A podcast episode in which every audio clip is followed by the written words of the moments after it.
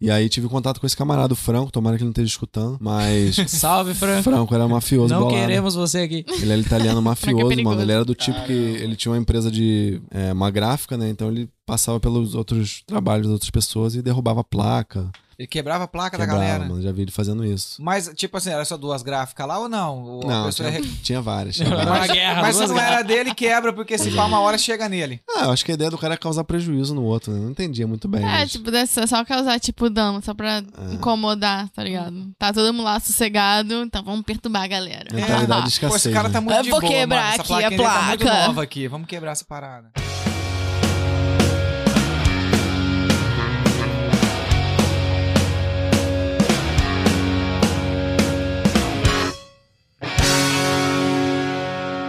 Fala, imigrantes, sejam todos muito bem-vindos a mais um episódio deste podcast, que é o podcast não aleatório, mas aleatório deste planeta. Hoje nós estamos recebendo aí o- dois convidados especiais, como sempre, né, João? Mas antes de chamar eles, fala aí, Sim, João, senhor. como é que você tá? Como é que você passou a semana? Tudo bem? Tudo certo? E Eu aí? vou, eu, eu vou- eu tô indo bem, cara. Semana tá boa, tô descansando bastante. É, não, quase não, tá Graças a chuvosa Deus. essa sema- semana, né, pra trabalhar E tá de bike. gostoso, e tá, tá, tá gostoso, que tá chovendinho, essa garoinha tá gostosa. e Garoinha com um vento que parece que... é 65 quilômetros, mas tá gostoso porque eu tô em casa descansando, cara. Cara, sabe que hoje eu vinha vindo pra casa e eu vi um redemoinho de folhas, cara. Cara, deixa eu te falar uma parada. Na frente da minha casa tem um rodamuinho. Todas as folhas pararam na frente da minha casa. Eu vou tirar uma foto e vou colocar lá Tu no... tinha varrido, recém. Não, eu vou, eu vou tirar uma foto e vou publicar a casa dos dois vizinhos do meu lado e a nossa. Todas, as- eu acho que é lá que o vento faz a curva. Entendeu? Porque as folhas pararam na onde eu entro com o carro. Ou não?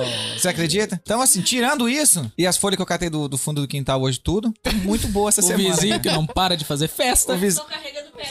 É, foi, foi exatamente isso. Eu descansei essa semana, mas carreguei pedra todos os dias. Poxa mas no mais, eu vida. tô bem. E Ah. você, a sua semana, como tá indo? Tá, tá ótimo, tá indo daquele jeito. Enfim, Maravilha. Isso é uma maravilha, muito bom mesmo. Mas vamos lá. Esse casal que a gente vai receber hoje, eles são mochileiros, cariocas, já viveram em outros países, fora do Brasil e fora aqui de UK. São hosts do podcast Hackeando a Realidade, aonde eles falam, te dão umas dicas e expõem o pensamento e o conhecimento que eles têm sobre o autoconhecimento, tá? Então eu vou pedir aqui para todo mundo nessa sala, você que tá na sua sala, uma salva de palmas para Tiago Padula e Cléo Araújo. Uou! Opa! sejam muito Tá Salve! bem-vindos. Muito bem-vindo, gente. Muito obrigado por vocês estarem aqui. Maravilha. Muito legal. Espero que vocês estejam animados, como nós estamos animados. É uma, Uma satisfação. honra. Com realmente, certeza. receber Uma vocês. satisfação, uma honra poder estar aqui com vocês. Muito massa, cara. É, e pra gente começar, já puxar essa história, não vamos alongar muito, mas pra gente já saber, gostaria de saber a idade de vocês, da onde vocês são e,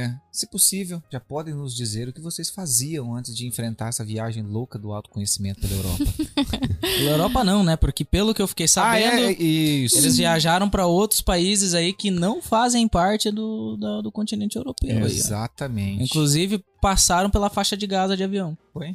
Passaram? Verdade. Passaram? Verdade. Passa? É- é Passa? mesmo. Acho que eu não. chutei essa. Acho que Essa não, eu mas eu fui. Cheguei bem pertinho. Essa eu chutei. Não sei. O João ele Cheguei- ficou até cheguei bem- assustado. tá Não, ele ficou Já, impressionado. já tomei dois sustos aqui hoje. Aí, tipo, já eu preciso aqui. Não, mas cheguei, cheguei bem perto. Cheguei bem perto da faixa de Bem perto. Gaza, mas não cheguei lá, não. Maravilha. Então vamos lá. A idade de vocês, please. Então eu vou Tá? começar. Vocês são- Nossa, que delicadeza. Primeiras Uma damas. dama aqui, né? Então, tenho 29 anos, sou de Cabo Frio, litoral do Rio de Janeiro. Morei lá a maior parte da minha vida. Morei um pequeno período no Rio pra fazer a formação de comissária de bordo, mas aí não deu certo. Voltei pra Cabo Frio, comecei faculdade de educação física. Então, lá eu trabalhava com crossfit e com low pressure fitness. Então, a minha formação é educação Low física. pressure fitness, o, o que, que é O que, isso? que é? É, Low como é que é isso? pressure fitness é uma técnica de core training que trabalha melhora a sua O que é core training? Core training é quando você melhora o seu core, né? Ah, Abdômen, sim. abdominal, paravertebral. Então ele trabalha com os músculos mais internos do seu abdômen e aí melhora a postura. Mulheres que têm condição urin é, incontinência urinária, diminui a festa diástase, dependendo do tamanho. Então melhora a isso que sempre aptidão me disseram, assim, cardiorrespiratória. Vai começar a academia, tu tem que melhorar o teu core. Sempre me falaram isso. é. É, é É, isso. É, é, porque você tem que pensar que o seu tronco, né, é o que te sustenta. Se você não tem um corpo forte, né? Um, um abdômen paravertebral forte, você começa a sentir dores. Na lombar. Em Co- tudo, é, né? em tudo. A lombar é um músculo bem pequenininho, né? E Porque aí. dizem que não, tem- não é possível você ter um abdômen forte sem ter uma lombar forte. E vice-versa. É, É? mais ou menos. Mais ou menos. É, porque você tem que pensar que o abdômen, ele não é só o reto abdominal, né? Então, ele tem o transverso, ele tem o oblíquo, ele tem os músculos mais internos do abdômen, que é como se fosse uma cinta natural. Você já viu naquela galera que usa cinto pra Sim, treinar? Que é pra dar. Pra, pra concentrar É. a força, dizem. Uma coisa assim, eu não sei se é a mesma coisa. É, é pra dar Ah, estabilidade. ok.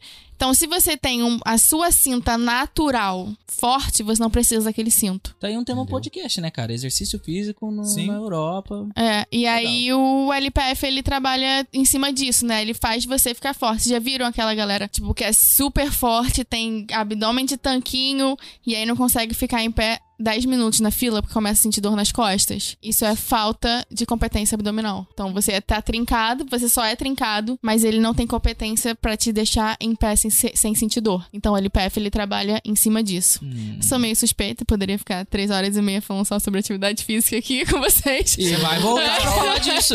É, Mas vamos, enfim. vamos, que a gente eu acho que dá- daria até um É. tema legal a gente trazer um.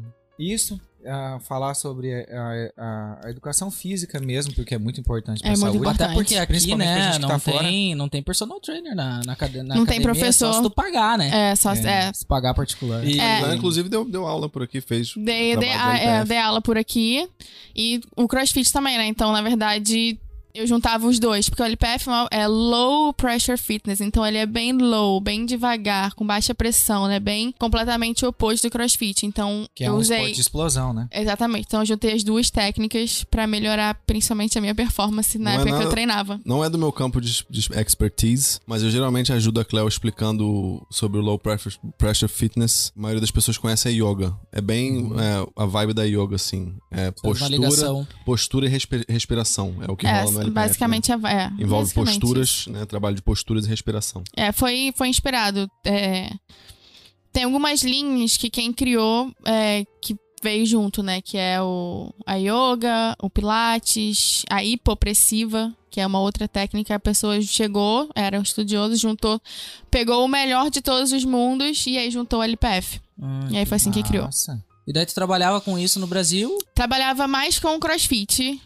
Basicamente, mais, a maior parte do meu tempo era com crossfit e um pouco com LPF também. Essas eram essas duas coisas que eu trabalhava no. Essas duas áreas, né, que eu trabalhava no Brasil. Mas pra quem tá escutando agora aí, que talvez é interessado no crossfit, agora que o crossfit tá bem em moda, né? Tá em alta, é um tá em esporte- moda desde 2012, eu acho, 14, que... Então, mas é uma coisa que não se falava antes. O crossfit é antigo? É, o crossfit antigo. É. 2009, eu acho, se eu não me engano. Se não me foge a data. Mas é 2009. Mas Eu- por- por- mais ou menos por 2014, 2015, que começou assim. É, eu comecei a mostrar praticar, muito e praticar crossfit assim que eu entrei na, antes de entrar na faculdade, em 2011, talvez. Foi quando eu comecei, ninguém ou sabia falar de crossfit.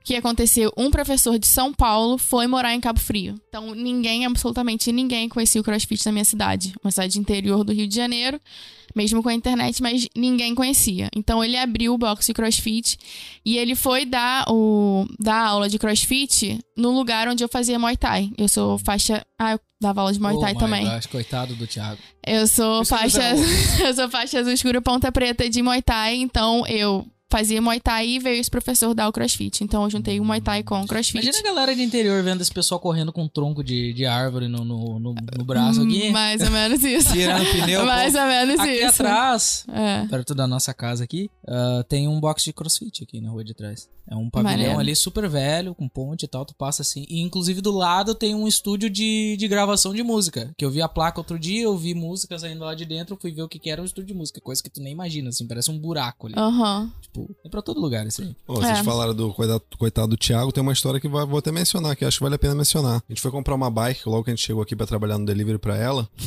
E a gente foi comprar a bike no cash. Então a gente tava com tipo era 800 pounds. 800 pounds. Levei 800 pounds na meia e fomos lá em É, San Peraí, Helens. deixa eu adivinhar. Daí a Cleo finalizou a negociação. Não, não.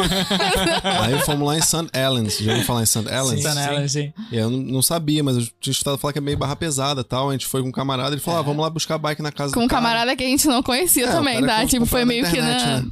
Camarada Tipo, assim. o cara que não conhecia vocês convenceu vocês que lá É. Ah. era barra pesada pra ele ir junto com vocês. Não, ele falou, a bike tá lá na casa do fulano. Vamos lá, pega Aham. o trem, a gente vai lá buscar a bike. Eu Falei, beleza. Mas não sei, né? Levei o dinheiro na meia e tal. E a mulher de segurança, né? E aí descemos do trem, mano. Fomos, fomos andando e tal. Aí eu falei, pô, lugar desconhecido. Comecei a ver uma galera meio estranha assim, né? Aí daqui a pouco vi uma galera na esquina, assim, três, três malucos na esquina. Já comecei a ficar meio na, na paranoia, pá. Eu não corro Andando. nada, só fazer essa observação. Minha corrida é muito ruim. Aí fiquei meio bolado e passamos pelos caras e cheguei lá na frente e falei pra Cleo, falei, pô, os caras meio estranhos lá na esquina, viu? Já ia falar pra você, amor, pra gente, pô, viu os caras pra gente correr. Ela falou, pô, já tava pensando qual que eu ia bater primeiro. Mano, Real.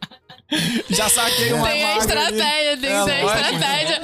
Falei, pô, imagina, mano, eu saio correndo, ela fica batendo nos Fica caras. batendo nos Porque- caras. Porque eu correr não ia Como é que adiantar. acontece em Os caras casa, né? iam me mano? pegar. Fica aqui, Cléo, que eu vou chamar a polícia. Como é que eu vou contar isso no podcast depois, mano? É bem que a situação é hipotética. Foi hipotético. Mas vamos lá, Caramba, deve ser- é deve mano. ser. E aí foi assim que eu conheci o CrossFit, com esse professor que veio de São Paulo. e aí eu né? entrei na faculdade, aí fiz faculdade, aí fiz estágio em todas as áreas que você possa imaginar. E aí trabalhei em cro- com o CrossFit a maior parte da minha vida, até vir pra cá. é- Até vim pra cá. Até antes de entrar ali, pô, antes do Thiago falar o que ele fazia antes de vir pra cá, tu estudou fora do, do Brasil, não estudou? Estudei, fiz o terceiro ano do ensino médio em Israel. Fui pra lá. Foi lá que ela passou na faixa de Gaza. Foi lá que eu passei na faixa de Gaza, E exatamente. começou a falar imigrante. É. Olha o podcast das Exatamente. piadas. Ainda, ah, é, temos um quase stand-up comedy aqui do lado. Aspirante. Ah, exatamente. Pô, tem que- bota essa piada do último episódio aí, mano. é Ela Clipa que essa piada, imigrante bota aí. fala, mas não fala mais, como é que é? É, em Falava imigrante né? lá. 2009. Falava imigrante. Falava, não fala mais. Aí fica não cola mais brasileiro lá, né? Em 2009, eu fui fazer o terceiro ano do ensino médio em Israel. Aí agora eu lembrei Por porque quê? da piada. Conta aí, conta Eu aí, não- a galera vai saber também. Eu não lembrei, eu não lembro, É A gente. galera porque- dos brasileiros foi proibida depois. Conta aí. Ah, tá, tá, tá, tá, tá. Foi verdade. Então, eu fui pra Israel em 2009. De novo, né? Terceira vez que tô falando isso. Quarta. Pra fazer o, ens- o terceiro ano do ensino médio no Brasil. É o último ano da escola no Brasil. Por que, que eu fui pra lá? Porque é uma oportunidade que valia a pena. Você pagava 200 dólares por mês e tinha escola, comida, casa e passeio, tudo incluído. Então, na época, o dólar eu pagava tipo 400 reais e tinha tudo isso. E aí valeu a pena e eu fui conhecer. E eu morava num colégio interno, se chama Kfar. E aí nesse Nesse colégio interno tinha vários prédios: um prédio, prédio de brasileiro, um prédio de sudanês, um prédio de etíope, um prédio de russo e um prédio, um prédio israelense. E aí lá tinha o convívio, eu estudava em português, não estudava em hebraico. Não aprendi o hebraico como eu deveria nesse ano. Vocês imaginam? 25 brasileiros, Mas não sabe De falar nada. assim, 15. Ah, sim, não morro de fome, com certeza. E aí, são 25, eram 25 brasileiros do primeiro ano ao terceiro ano do ensino médio, então só molecada, sem pai nem mãe. Então vocês lá, né? imaginam. Sem pai nem mãe lá. É, imaginam a bagunça que não era. E é- a piada foi porque o meu ano foi o penúltimo. A minha o brasileiro sempre fez muita besteira lá. Só que no ano da minha prima, eles fizeram tanta besteira, mas tanta besteira, que eles cancelaram o programa pra brasileiros. Então, o programa de brasileiros foi cancelado em Porque os Berto tocou 2010. terror lá. Tocaram terror. E agora é falava terror. imigrante. E aí é falar imigrante. Por que tu foi pra lá? Por que, que você foi estudar lá? Porque era mais. Era, mas não mais fácil, mas era uma oportunidade. E porque ela é ju- descendente de judeu. Ah, é, os- é, a família da minha avó são judeus da Polônia e foram pro Brasil antes de estourar a Segunda Guerra. Então o Israel ele tem esse programa muito forte de repatriamento, né, de trazer os judeus pra dentro do país de novo. Então tem várias formas de você ir. E a Yanot, que era a escola que eu fui, era a oportunidade que tinha. O meu primo foi em 2008, adorou, foi assim, aquela questão do autoconhecimento, né? Então ele se descobriu lá e falou: "Não, tem que ir, você tem que ir, você tem que ir, você tem que ir". Aí em 2009, no ano seguinte, eu arrumei as coisas todas e fui estudar, foi por isso que eu fui pra lá. Pô, mandar um breve salve pro Ramon aí, pô. Ramon, Obrigado. estudante, estudante do Muito autoconhecimento obrigado. também. E aí vai, Bom, vai foi mal puxar Ah, o falado. não, não é público- pra mim. Não, não, Abraço, Ramon, Ramon. Ramon. lá em Israel vai puxar o público lá em Israel pra escutar o podcast também. É, e Ó, Ramon ele, ele quando tá em Israel ah, ainda. mora lá, é. É, então, se vocês quiserem, o Ramon é um bom- uma, uma boa pessoa pra, Não. pra podcast, fazer Por online, Por Skype, né? videochamada, por né? Skype. Por Ele é videochamada. Fera. Fala bem pra Ramon, caramba. Ramon do quê? É, Ramon Pereló. Ramon Pereló. Nossa, só dá um sobrenome difícil aqui, né? Ramon Pereló, queremos você aqui. É, ele mora em Esperando pra Israel vídeo desde chamada. 2008. Desde Aí ele 2008. foi fazer o intercâmbio e ficou lá. É, Ficou ele lá, ó. voltou em 2000, voltou, né, 2008, 2009, aí no final de 2009 ele voltou pra lá e tá lá até hoje. Pô, que da hora, Ah, Caralho. E aí ele tem Caramba. algumas viagens, veio, já veio pra Europa, ele tem uma história, história bem interessante, tipo, Mas, de mas, mas como conta, migrar. conta lá pra gente de Israel. ah, Tu não tinha medo de cair uma bomba lá? Não, não, lá é um país muito De passar um seguro. homem correndo com a bomba agarrada no corpo. não, também não. É um país muito Só escutar o seguro. Tic-tac. Não, não. É, é a tá E de mesma ter coisa que... corintiano no prédio de brasileiro. Também não tinha medo? E Com tinha, certeza. porque a maioria era paulista, né? Meu Hum, Deus uma do bosta. é. Tinha- Por isso cancelaram o plano. Com Biscoito, certeza. biscoito e bolacha era discussão diária. Se era biscoito ou bolacha? Ah, ah, biscoito é, mesmo? biscoito, não é bolacha. 15 anos. Pô, se a tinha gente for 13, puxar pelo 15 é anos. tradicional, em Po- em Portugal se chama de biscoito. Biscoito. É porque é biscoito. Se você ler, a gente Sim, pode entrar biscoito. nessa discussão A aqui. regra é clara, biscoito porque recheado, biscoito. bolacha sem é recheado. Tá, se você pega o pacote de traquinas, tá escrito biscoito. não tá escrito bolacha. Ah, é? Então não tem. Tá, só você ler. É Mas só no, ler. No Rio Grande do Todo Sul mundo é tem que bolacha. ler. É pra no Paraná é bolacha. Bolacha recheada. É, não, do Paraná pra baixo é bolacha. É bolacha recheada. É bolacha recheada Tá, lá pra nós. editor, né, mano? Nós vamos fazer um Mas, podcast enfim. somente sobre este tema. Biscoito e É bolacha. bolacha ou biscoito? Mas enfim. E Deixa seu aí- comentário nesse vídeo. Se você É. acha que deve Ou ter um engajamento. podcast sobre É isso, aí, verdade. engajamento. Se você acha que é bolacha ou biscoito. No Paraná, só vou dar uma aqui pra vocês entenderem que é bolacha. No Paraná é bolacha Aquela recheada produtora. ou bolacha. É, bolacha é isso aí. É. Do Paraná pra baixo, a Maria Bolacha de Santa ou Catarina, eu sou bolacha do Rio Grande do recheada? Sul. Não, vocês têm que ler o pacote de biscoito. É, estamos precisando ah, exercitar a leitura. Enfim. Mas e aí? Não, E é, aí- é bolacha, tá? Me dá licença que eu vou servir um chimarrão agora. Beleza. e, pode a- falar. e aí, é muito tranquilo. Lá o país, ele tem um sistema de alarme. Então, quando a bomba pensa em sair do lugar que tá saindo pra ir pra Israel, Uhum. eles já ativam o sistema de É alarme. incrível isso, né? Eu, eu, eu vi. Tem uma menina que tem um, um canal no YouTube que ela fala sobre Israel.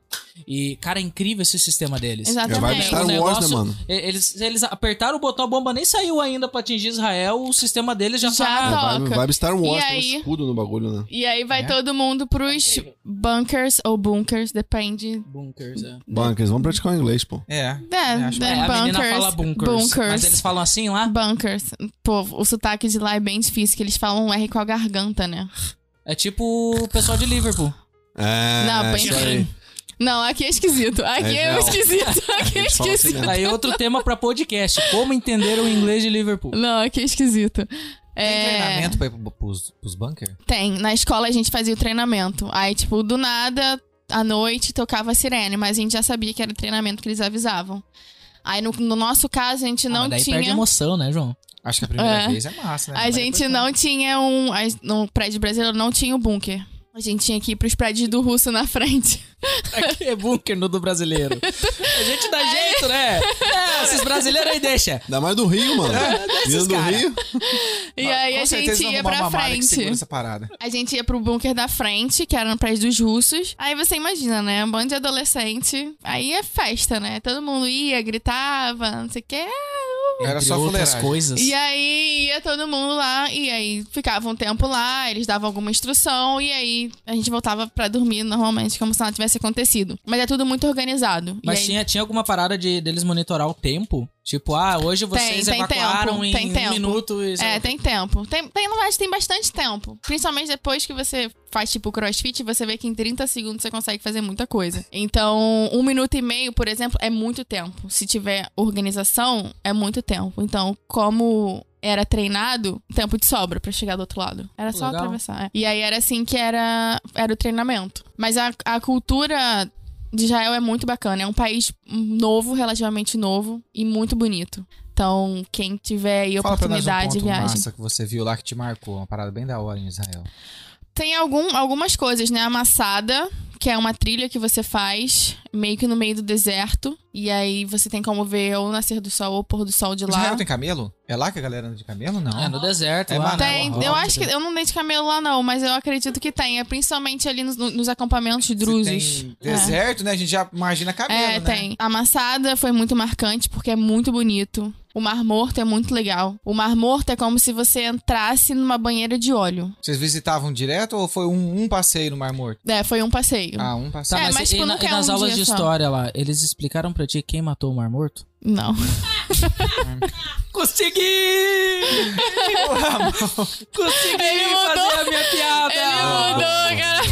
Não, não, mano. O Mar Mudou o Morto. approach, né? Mudou o É, approach, né, mano? o Mar Morto, eu ia falar porque na aula de história, Eu tava que só aula? Eu nem esperando. lembro. Eu não lembro de nada. Se teve um ano que eu não aprendi nada na escola, foi esse ano. Só, Esse ficava, só ficava esperando os alarmes pra. Farra, né, mano? Longe de casa. Foi esse ano, eu não aprendi nada. Ainda consegui ficar de recuperação em português. Não. Eu e outra menina. Passou em, em hebraico, Passei em aramaico. tudo. Em português fiquei de recuperação. Eu e a Luana. Tá é, valendo, pô, tá tá valendo. valendo. A Luana também é muito boa pro podcast. Ela morou nos Estados, já morou nos Estados Unidos. Vamos anotar aqui que a gente Ela tá é com a nossa lista brasileira, aquela, morou né? nos Estados Unidos e tá morando em Israel agora. Também é muito Ah, boa. Mora em Israel também. Mora em Israel também. É, vale a pena. A Luana tem muita história bacana. E ah, esse passeio que vocês fizeram pro Mar Morto é, foi no. Lá, lá tem inverno? De Tem, neve, essas paradas? tem, tem, Mas Foi no tem. verão isso, né? É, no verão. Vocês entraram no rio. Entramos no Mar Morto, sim. O Mar Morto, ele é só porque. O, ni- Rio, cara, chamou o mar de Rio, mano. Mano, essa Mar- parada lá, com certeza, essa parada já é morta, que nem um rio, ela é sossegada. Não, não tem nada. O, mar... o que que é Mar Morto? Porque na- Não tem nem onda, né? nada, nada consegue sobreviver ali. É o... é o nível mais baixo do mar. O Mar Morto é o nível mais baixo. Não vai ter nada mais baixo do que o Mar Morto. Não tem nenhum um a nível plâncton? do mar. Plankton, nada? Tem nada, só tem bolas de sal. Bolas de sal enorme, só isso. Tem mais nada. Mas vale muito a pena. E você pode ir boiando até a Jordânia. Diz que faz bem boiar no Mar Morto, né? É, se você quiser, Por tipo, quê? a a Jordânia é do outro lado. Por que faz Ah. bem? Ah, por causa dos sais minerais, né? Ah, mas Ah, é? quando vocês atravessaram Iodo. o Mar Morto, ninguém abriu ele pra vocês irem. Não, não, você pode você fica boa, você não afunda. Isso foi bem antes que fizeram Foi essa bem- parte. é, foi bem antes, né? desculpa. é, foi. Não lembro. Alguns Mas, dois- mano, mas se você ficar 2021 anos boiando antes. nesse rio aí, eu tô pensando aqui comigo agora. Ah, Você vai lá, vai boiar nesse mar. Aham. Se liga, você vai até a Jordânia. Não, é. Mano, você vai se queimar todo. É, porque Porque a gente falou a que é quantidade pu- de puro sal nessa sal. parada. Puro sal. Mas você Por não, isso que também é não puro pode sal. ir, porque até você chegar na metade, Tem que alguém ir já com te guarda-chuva. matou. Não pode, não, não, Ah, você não alguém já pode. matou. Ah, é só é verdade. suposição, É, é, porque só. é um local É só civilizado. suposição, é só, tipo, coisas que você poderia fazer se não fosse perigoso. É por isso que o sujeito Entendeu? abriu lá. É que na pra galera verdade passar, Israel né? pra Sim, qualquer ele lado. faz as paredes de água, como é, que É, a ele bala vai tá- atravessar? Nada vive ali, muito menos tiro. Is- Israel pra qualquer lado que tu quer, tu quer fazer qualquer, qualquer coisa fora de Israel pra qualquer lado, tu tá ferrado. É, mais ou, mais ou menos isso. Eu não, não vivo muito mais lá, né? Que ano que É. foi isso? 2009. 2009, Muito depois tu tempo. voltou pro Brasil. Depois voltei pro Brasil e aí eu fiz o curso de comissária de bordo. E aí. Cara, o comissário é de bordo, faixa preta. É. Pô, eu queria uma dessa no meu avião. Se eu fosse É. piloto. né? E aí, é. Mas aí. Pega como o foi pra frente? sequestrador, É um curso muito maneiro também. Quem não sabe o que é o fazer Thiago da do vida, lado vale a ligando pra pena. polícia. Tiago, ele fica lá. Faz sobre, sobrevivência na selva, tá ligado, né? É, faz Vai. sobrevivência na Pô, da selva. hora, Pô, maneiro pra ligado. caramba. A galinha morreu de calor. Foi lá no Rio, na- no curso de, sab- de- da- de comissária. A galinha ficou no Tem que matar a quartinho. galinha pra comer, Olha, mano. E a gente, Rio teria que, 40 ma- graus, a gente mano. teria que Tem que matar a pra galinha. comer. Só que aí botaram a galinha num. Tá, não, Hum, num peraí, quartinho. peraí, deixa, peraí, deixa eu entender isso aqui. Cê- Vocês tinham que se alimentar, Aham. e- mas pra se alimentar, vocês tinham que matar uma galinha. É, só que a galinha morreu de calor antes. Aí não precisou matar a Mas galinha. quanto tempo vocês deixaram a galinha lá, cara? Ah, eu não lembro, porque 20 cada um. minutos, mano. Porque cada um fica fazendo Ah. Vai entrar no uma raio de coisa. sol. Porque cada um fica fazendo uma coisa. Um fica montando acampamento, outro fica É. fazendo a comida, outro, enfim. E aí, até chegar na parte da comida, a galinha morreu antes a gente tá- precisar matar. Ah, Cara, É. A Jaqueline, eu acho que quando a, Ja- a Jaqueline, minha esposa, fez também. Fez. É, eu acho que na dela foi coelho. Porque foi em Curitiba, Uhum. né? E foi no inverno. Tava frio pra cacete na época. Caramba. E aí ela falou que, pô, é um bagulho tenso mesmo de fazer. É. Eu não mencionei, não, mas eu também paguei um curso de comissário de bordo. Na época. Quer É, dizer, a minha mãe me mandou o dinheiro pra eu pagar. Teoricamente eu paguei. Ela vai saber agora da chafaria. Aqui pra nós ela que eu temos não dois, paguei. dois tipos de pessoas, né? Ela Ele- terminou tudo que ela fez. Mas ele é envolvidão, mano. Ele Isso é aí. envolvidão com essa parada de viajar. Não, a, e tal e verdade, tal. a verdade é que eu comprei tudo de rachixe na época. Mas vamos chegar lá, deixa que Ah, ele acontecer. É, enfim, aí eu fiz isso e aí voltei pra Cabo Frio, entrei na faculdade. Aí e você aí fez o- a educação física. fiz a e- faculdade, trabalhei no CrossFit durante muito tempo. E aí até conhecer o Thiago. E aí eu acho que o Thiago pode contar a história dele, que aí a Ah, nossa é. história. Vai lá, Thiago, tá na Vamos tua se Fala Olha aí, voz. encontrar. Thiago, agora, né? fala aí pra Com nós. certeza. Dá o papo. Onde é que tu é? Ah, que ela não verdade. falou de onde que ela veio, né? Você falou a cidade onde você Fala. veio? Falei, pô, Falou, Cabo falou, Frio, falou, esse litoral do falou. Rio. Então, vale a vou pena começar falando visitar que eu também. sou da cidade de Petrópolis, região serrana do Rio de Janeiro. Cidade de Pedro, que é a cidade que os im- o imperador, né, a família que veio de Portugal, Cidade da cerveja, né? também, é, Itaipava, mas também não Tem vale uma mencionar. cervejaria que se chama. ah, Não, a Petrópolis, né? Boêmia. A Boêmia, Sim, mas pô. Boêmia. é, é da Melhor cervejaria chopp, Petrópolis, galera. né? Melhor chopp na fábrica gosto da de Boêmia. Não, eu tava, eu tava esperando pra me dar a ideia, mas daí vocês já falaram, vai lá. Manda bala. Eu queria falar Então, do chopp da cidade que, Boêmia. que na, é, é uma cidade histórica. Boêmia, se Petrópolis. vocês estiverem procurando um Opa. podcast para patrocinar no Opa. exterior, nós queremos você aqui. Podemos revender as suas pins aqui. Mas então, cidade, a cidade de Petrópolis, cidade imperial, é muito conhecida. É uma cidade legal de se conhecer. O clima é muito parecido com aqui, por incrível que pareça. Chove direto, nublado direto. Faz um calorzinho no verão. e- Então não é Você parecido. falou uma parada de Dom Pedro, o que que aconteceu? Ele foi lá? É, Dom- a família de Dom Pedro escolheu Petrópolis quando eles foram de Portugal para o Brasil, justamente pelo o clima ser parecido. E aí eles se estabilizaram lá. Tem o Museu Imperial, que é uma maneiríssimo, quem não Tem conhece. lá onde eles moravam, o Tem a palácio. casa, tem pô, uma tudo. louca casa, mano. É maneiro. Vocês Maneiríssimo. visitaram lá. Lá tem a Casa Santos Dumont também, que é Santos Dumont maneiríssima. morou lá, é. É. Casa, Pai da Conhece a aviação. cidade de Santos Dumont em Minas. É. Casa de Santos Dumont toda adaptada, várias invenções dele, o chuveiro, o primeiro chuveiro que ele inventou. É, Pô, legal. a casa dele era toda, como é que se fala? Bolada. Multifuncional. Ah, é. Aonde Ele inventou o dormia. loft. É real? É, não, eu digo, tô, tô, tô mirabolando aqui, porque hoje em dia os caras vendem ao estúdio, que é multifuncional, tipo um, um quarto, aí. tu puxa, É, vem uma então, é. cama, o daí dele, vira um- aonde o dele ele é assim. dormia era o mesmo lugar onde ele, ti- ele abria a cama e, do- e trabalhava em cima da mesa, assim, era muito Olha louco a aí, casa ó. dele. é. Hum, é maneiro. Enfim, eu sou nascido lá e com 9 anos de idade me mudei pra Cabo Frio e em Cabo Frio morei durante alguns anos, fiz até o terceiro ano do ensino médio, completei a escola lá. Fui morar no Rio em 2000. Viu? Ele e- completou a escola. Esse eu completei, mano. Pô, é Eu fiquei obrigação, de né? recuperação em história no terceiro ano. E eu Pô, passei, melhor do que em português. Eu passei, É. Em Israel. eu passei, graças à graça, vou revelar. Se, espero que eu não te coloque nenhum, nenhum trouble, graça. Mas a graça que era a inspetora, viu que eu não sabia a resposta da prova de história, deixou eu colar e eu consegui passar no terceiro ano. Mandar um salve pra graça aí. Salve, graça. Valeu, graça. Valeu, graça. Mas Salve aí- mesmo. Fui morar no Rio em 2008. é, decidi que eu queria fazer faculdade de turismo. A razão que eu decidi isso foi porque eu sempre gostei de viajar. Meu time me levou pra viajar em 2015 pra Bariloche. E aí achei massa a experiência. Fomos lá fazer snowboard e tal. E aí fiquei com essa parada na cabeça. Falei, pô, eu gosto de viajar. Resolvi fazer turismo. Fui morar no Rio. Fiz aquele esquema de estudante, né? Dividi apartamento, aluguei quarto e tal. Você fez turismo quanto semestre? Então, paguei a faculdade de turismo por três semestres. Frequentei o primeiro. O segundo eu ia um dia sim, um dia não. Daí tu começou a fazer, É, exercer a profissão. O ali. terceiro eu já achei que eu já sabia o suficiente, mano. Aí comecei a praticar um turismo na faculdade mesmo. E aí senti que eu tava preparado e fui fazer o turismo em seguida. Fui morar nos Estados Unidos. Faculdade é massa, né, cara? Ela prepara mesmo a pessoa. né? É, eu, fiz, eu falei, foi- você sabia que tinha E aquele. com Como é que é? pouco o- tempo, né? Aquele curso que é menos, menos tempo, como é que é o nome? Short. Técnico. Esse curso técnico. Eu falei, vou aplicar um curso técnico aqui, tecnológico. E fui fazer. Fui morar na Califórnia em 2011, mais ou menos. Não, mas eu, eu vou abrir um parênteses aqui Tu- agora, até, até te defendendo aí. Ah, cara, tem muita coisa que tu vai lá na faculdade e te ensina um monte de coisa. Na hora que tu vai na prática, cara, é, é diferente. Ah. E, então tu foi pro, pro- pro Vamos ver direto. Tu não- não Eu É, vou pode defender dizer a que faculdade, então. A faculdade, eu acho que a faculdade, ela tá ali pra te apresentar vários caminhos. E aí, a partir dali, você guia o seu trilho, que se cria É, o seu a real, caminho, né? a real é que a teoria e a Acho que prática é. se completam, né, cara? A teoria e Sim. a É. prática, a real é Eu não sei essa. porquê. A educação física, ela tem muita prática. Ela é quase que 50% prática e 50% teoria. Então, pra mim, se completou bem. São assim, né? É, eu só tenho tem. experiência É, a área nessa. de saúde tem um, um amigo meu que ele é dentista, ele escreve feio pra caralho. Desculpa o palavrão aí, pessoal. E um dia eu perguntei pra ele, aquela piadinha sempre, aí, qual, qual semestre que tu aprende a escrever que nem médico? E daí ele me disse, não, é porque ah, essa- essas faculdades de, de medicina e coisa assim, tu é ensinado a usar a mão pra outra coisa, não pra escrever. Tu não escreve, Uhum. tu não escreve nada. Ele Ele tem falava que escrever assim. muito rápido também, né? Então É é, muito- por isso que, tipo, ninguém entende nada. Não, Pode só o crer. farm- farmacêutico, né? O farmacêutico tu leva lá... Como que pode essa fita, né, mano? ah, É a primeira e a última letra, ele, ah, paracetamol. farmacêutico sim aprende a ensinar letras de médico. É, acho que quando faz farmácia, só aprende essas paradas. Mas vai lá, mano. Vai. daí. Aí foi isso, mano. aí, Depois da- até, não, não, mas até peraí. chegar, até chegar na- nesse- nessa época que eu viajei pra Califórnia, eu trampei desde moleque, desde 16 anos. Comecei trabalhando numa corretora de seguros, vendi quadro nas feiras no fim de semana. Depois eu consegui, consegui um emprego que era, pô, na época eu achava o máximo, mano, que era de caixa folguista na empresa Osklin. É uma marca de roupa famosíssima que iniciou no Rio e hoje em dia eles têm loja em todo lugar do mundo. Tem em Milão, Nova York, tem em San Diego, na Califórnia. É Osclay, não é Ockley.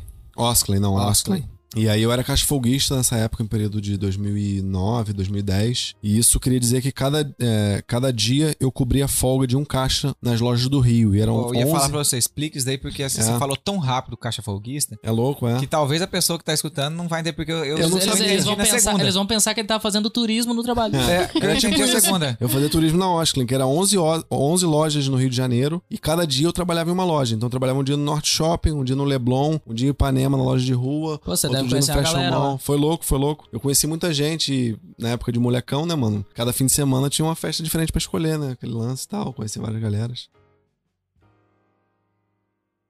Foi através desse trampo que eu acabei conhecendo a minha ex-companheira, minha ex-esposa, que foi com quem eu vim a viajar pro, pra Califórnia. Foi, tua, foi a tua primeira viagem daí. Minha pra- primeira tá pro viagem, exterior. primeira viagem. Ah, não, tu já é. tinha ido Não, pra segunda. Bariloche, né? Tinha Foi ido pra essa- Bariloche, é. Fui com, minha- com meu tio, meu tio me levou, mas foi a primeira viagem que eu fui viajar sozinho, Foi né? solo. E aí a gente foi. é, inicialmente fomos pra Orlando. A gente pagou duas semanas de hotel em Orlando. Chegou em Orlando, eu fiz um contato com um camarada que eu não mencionei essa história antes, mas vale mencionar. Fábio Orsolon, mandar um salve pro Fábio Orsolon. Salve, Fábio. Fábio Figura Orsolon, conhecida. ele é piloto de Fórmula. é Uma Fórmula antes da Fórmula Indy, mano. Na kart, não? Tipo um, ca- é um kart profissional. E é conhecido meu de Cabo Frio.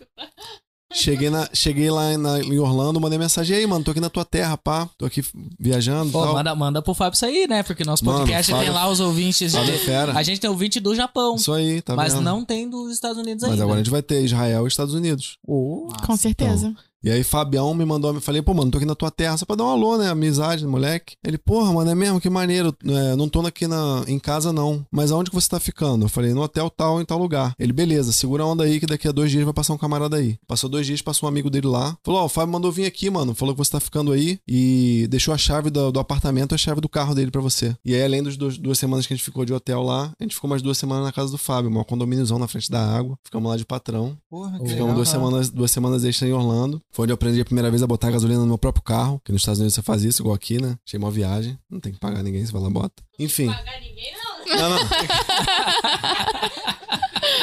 Eu não ganho, né? Ninguém é de Lá graça. vem, lá vem o Thiago roubar a Você gasolina. bota gasolina e depois paga, né? Não é Dei isso? o ganho. Esse é esquema. Mas é estranho, Mas né? aí Tu foi para massa. o carro e fica tipo. É, quando eu cheguei não entendi nada. Que Falei, que eu "Como assim, faço?" mano? Cadê o frentista, né? Mas, Mas, mano, eu enfim. fiquei bolado que eu abasteci no Asda. Fiquei bolado. Eu fui lá no Asda, aí meu carro tava quase acabando o petróleo, eu fui lá e pá, taquei gasolina no carro, né? Aí tinha a maquininha lá, eu passei o cartão antes de liberar a bomba. Passei o cartão, aí tipo, liberou a bomba, eu coloquei o combustível. E quando eu terminei de colo- colocar o combustível, automaticamente você devolve o bico lá. Aí você vai pagar, né? E aí, tipo, ela já tava no começo. Não, eu- eu coloquei o cartão de novo, ela iniciou de novo. Daí eu falei assim, ah, mas tá errado. Aí eu olho pra um lado, olho pro outro, e não tinha... E lá no, do Mas Asda é que não tu tem já tinha ninguém. posto o cartão, né? Já, É. tinha posto antes E de abastecer. botou a senha. E no, A- sim, e no Asda não tinha ninguém, então não tinha um frentista, não tinha uma, uma gabininha pra mim ir lá e perguntar pra É, pessoa. lá é, é totalmente self-service. né? Caramba. É, e aí, tipo, eu fiquei naquela. Daí tem um cara do outro lado, assim, ele perguntou pra mim, ô, mate, é, tá tudo bem aí? Daí eu peguei e falei, cara, eu coloquei gasolina aqui, mas não cobrou. Daí ele falou, não, não, fica tranquilo, eles cobram depois. Daí eu falei, ah, beleza. Eu já fico pensando, vou Fui- mandar uma carta lá. fui pra casa, mano. fui pra casa, mas fui bolado. Sinal de É fumaça. porque eu, eu olhava o aplicativo do celular e não tinha nada de gasolina que ia cobrar lá. E eu fui pra casa. Me ligou. Aí eu cheguei em casa, falei com a Jaqueline, falei, ó amor, eu coloquei uma gasolina no carro lá e não cobraram ainda não, é lá no Só Asda. vou botar lá agora a partir de Não, agora. eu falei pra ela, você não vai fazer compra final de semana no Asda, que eles vão ver a placa do carro de novo. e aí, não, se liga, no outro dia, eles não me cobraram. Eu acordei e olhei o celular, nada. Eu falei, não, tem alguma parada errada, mano. Daí eu falei com o Ramon no outro dia, ele falou, Ele não, ligou. pode ficar tranquilo que eles vão cobrar. Eu falei, você tem certeza, mano? Ele falou, tenho certeza. Eu falei, então tá. Passou mais um dia e cobraram no terceiro dia. Caramba. Hum, Aí cobraram. Tempão. Pô, aí eu, eu nunca fiquei tão feliz em pagar uma parada. Mas, Mas- Conta, conta como que foi seu processo de tirar o visto pros Estados Unidos em dupla. Não, então, na verdade, an- antes de você ir para os Estados Unidos, eu queria saber com qual idade você foi para lá? Como que você resolveu? Por que, que você resolveu ir para os Estados Unidos? Qual idade você tinha? Cara, a gente. O plano na época era ir passar lua de mel em Orlando. E a minha ex-companheira, ela tinha uma prima que morava em Santa Bárbara, na Califórnia, que é um paraíso, mano. Porra, um lugar maneiríssimo. É a Riviera Americana, a galera é, chama. E aí, o plano era passar as duas semanas de lua de mel lá e de lá ir pra Santa Bárbara. A gente tinha alugado um quarto numa casa e ver qual é, co- explorar e e conhecer o lugar. E a gente tirou o visto em conjunto, né? Tirou em casal. A gente alegou que tava indo passar lua de mel. Então isso foi. Na verdade, na verdade, eu não, eu não fiquei muito a par desse processo de aplicar pro visto e tudo mais. Foi meio ela que, que resolveu. Era muito. mo- 2018, isso, 17? 2011 isso. Uh, bem antes. É, eu Ai, tinha, eu tinha 20 anos, é, 2011 eu tinha 20 anos, completei 21 anos é, logo que eu cheguei nos Estados Unidos. E aí foi essa fita, a gente tirou o visto em conjunto em casal e a desculpa pra tirar o visto era que a gente ia passar lua de mel. E aí passou batido, foi tranquilão. E aí fomos lá, chegamos, fizemos o rolê que eu falei, chegamos em Santa Bárbara. Santa Bárbara é um paraíso, maneiríssimo. Tive várias experiências em Santa Bárbara, assim, foi muito enriquecedor a experiência lá. É, chegou um momento que a gente começou a ficar lá um, um período mais extensivo e decidimos procurar trampo. É isso que eu ia te perguntar, se vocês foram decididos a morar lá já ou... então. É, não, a gente foi, foi para passar o período do visto. Foi pra, pra, pra aquilo lá mesmo e É, acabou... A gente rolando. acabou estendendo. E aí, com a extensão, a gente não tinha a condição financeira de ficar, decidimos procurar um trampo. É, minha ex-companheira é, trampou de babysitter, lá um trampo muito bem remunerado. É, acho que pagava tipo 25, 30, pau, é, 30 eu- dólares a hora, que é, Putz, mu- em é muito bom. 2011, Muito bom. dinheiro pra caramba. E tu lembra da- como é que era a carga horária, como é que funcionava? É, no começo, o dela foi. Ela começou trabalhando de fim de semana. Desse trampo, ela conseguiu um outro trampo que ela é, trabalhou com gêmeos. Desse trampo dos gêmeos, ela conseguiu um outro trampo que ela trabalhou pro magnata lá. O cara era super magnata na cidade, era dono de vários negócios na cidade: restaurantes, lojas de roupa, vários negócios. E eu, nesse meio tempo, fui trampando em outras paradas. Meu primeiro trampo foi de cuidador, que a gente fala no Brasil, né? Caregiver. Trabalhei com um camarada chamado Mike, ele era. Foi um cara que me inspirou muito, é, marcou minha vida. Ele era tetraplégico, acho que é tetra, tetraplégico. Ele tinha movimentos é, da cintura pra cima e movimento dos braços limitados. Mas era um cara super independente, ele dirigia a própria, própria van dele, ele trocava gaita numa banda, dava aula de inglês. foi louco. Super ativo, né? Aula de É. inglês pra brasileiros lá? Não, ele dava aula de inglês para estudante de a estudante estrangeiro na biblioteca. Que lá você vai na biblioteca, você tem como conseguir. Ele chama de tutor, né? É um instrutor, né? Qualquer E- biblioteca? Você vai lá, tipo, tá rolando uma Lá aula. é, tem um, tem um esquema de um programa, não lembro exatamente como é que é Ah, agora, tá. mas tem um lance num programa que rola. É, isso foi em 2011, né? E ele era voluntário, né? Então ele se voluntariava pra fazer esse, esse trampo. E uma parada que me marcou muito na época que eu viajei, eu era muito moleque. Mencionei, é, eu tive o lance da exagero com drogas, assim, foi uma coisa que marcou muito a minha adolescência, a minha, inicial, da minha- a minha fase inicial da idade adulta. Então cheguei lá, era maconheirão máximo. Já foi pra isso, né? Fui pra Califórnia porque era a capital da cannabis, conhecida como a melhor cannabis do mundo. E aí cheguei nesse primeiro trampo, tinha o Mike, que ele era paciente da medical cannabis, é, medical marijuana, que eles chamam no- na Califórnia, né? Que você tem, você vai no médico e o médico te dá uma licença pra você consumir a cannabis, pelos benefícios médicos da planta. Tipo, pra poder comprar no, no, no- num boteco da esquina ali. É, lá os Aí caras você têm ia a- lá e podia é, comprar. lá é se a farmácia, né, polícia mano? te pega... Ah, você ia na farmácia, farmácia, comprava. é, lá tem Você comprar farmácia. na farmácia pra, pra parar. Se a Sim. polícia te parasse, não ia pegar nada. Não dá nada, Era tem, ca- Tem isso. carteirinha, vou mandar pra vocês, eu achei Tem uma as carteirinhas. carteirinha. Achei, Então vou você é mandar depois. maconheiro de carteirinha mesmo. Na época eu era. Ah, É, hoje na em época dia- era. Hoje em dia eu passei dessa fase. Tá, às mas vezes, a- às vezes eu dou dois, mas já passou. É, Responde só uma pergunta que deve ter uma galera aí se perguntando. É realmente a melhor cannabis do mundo?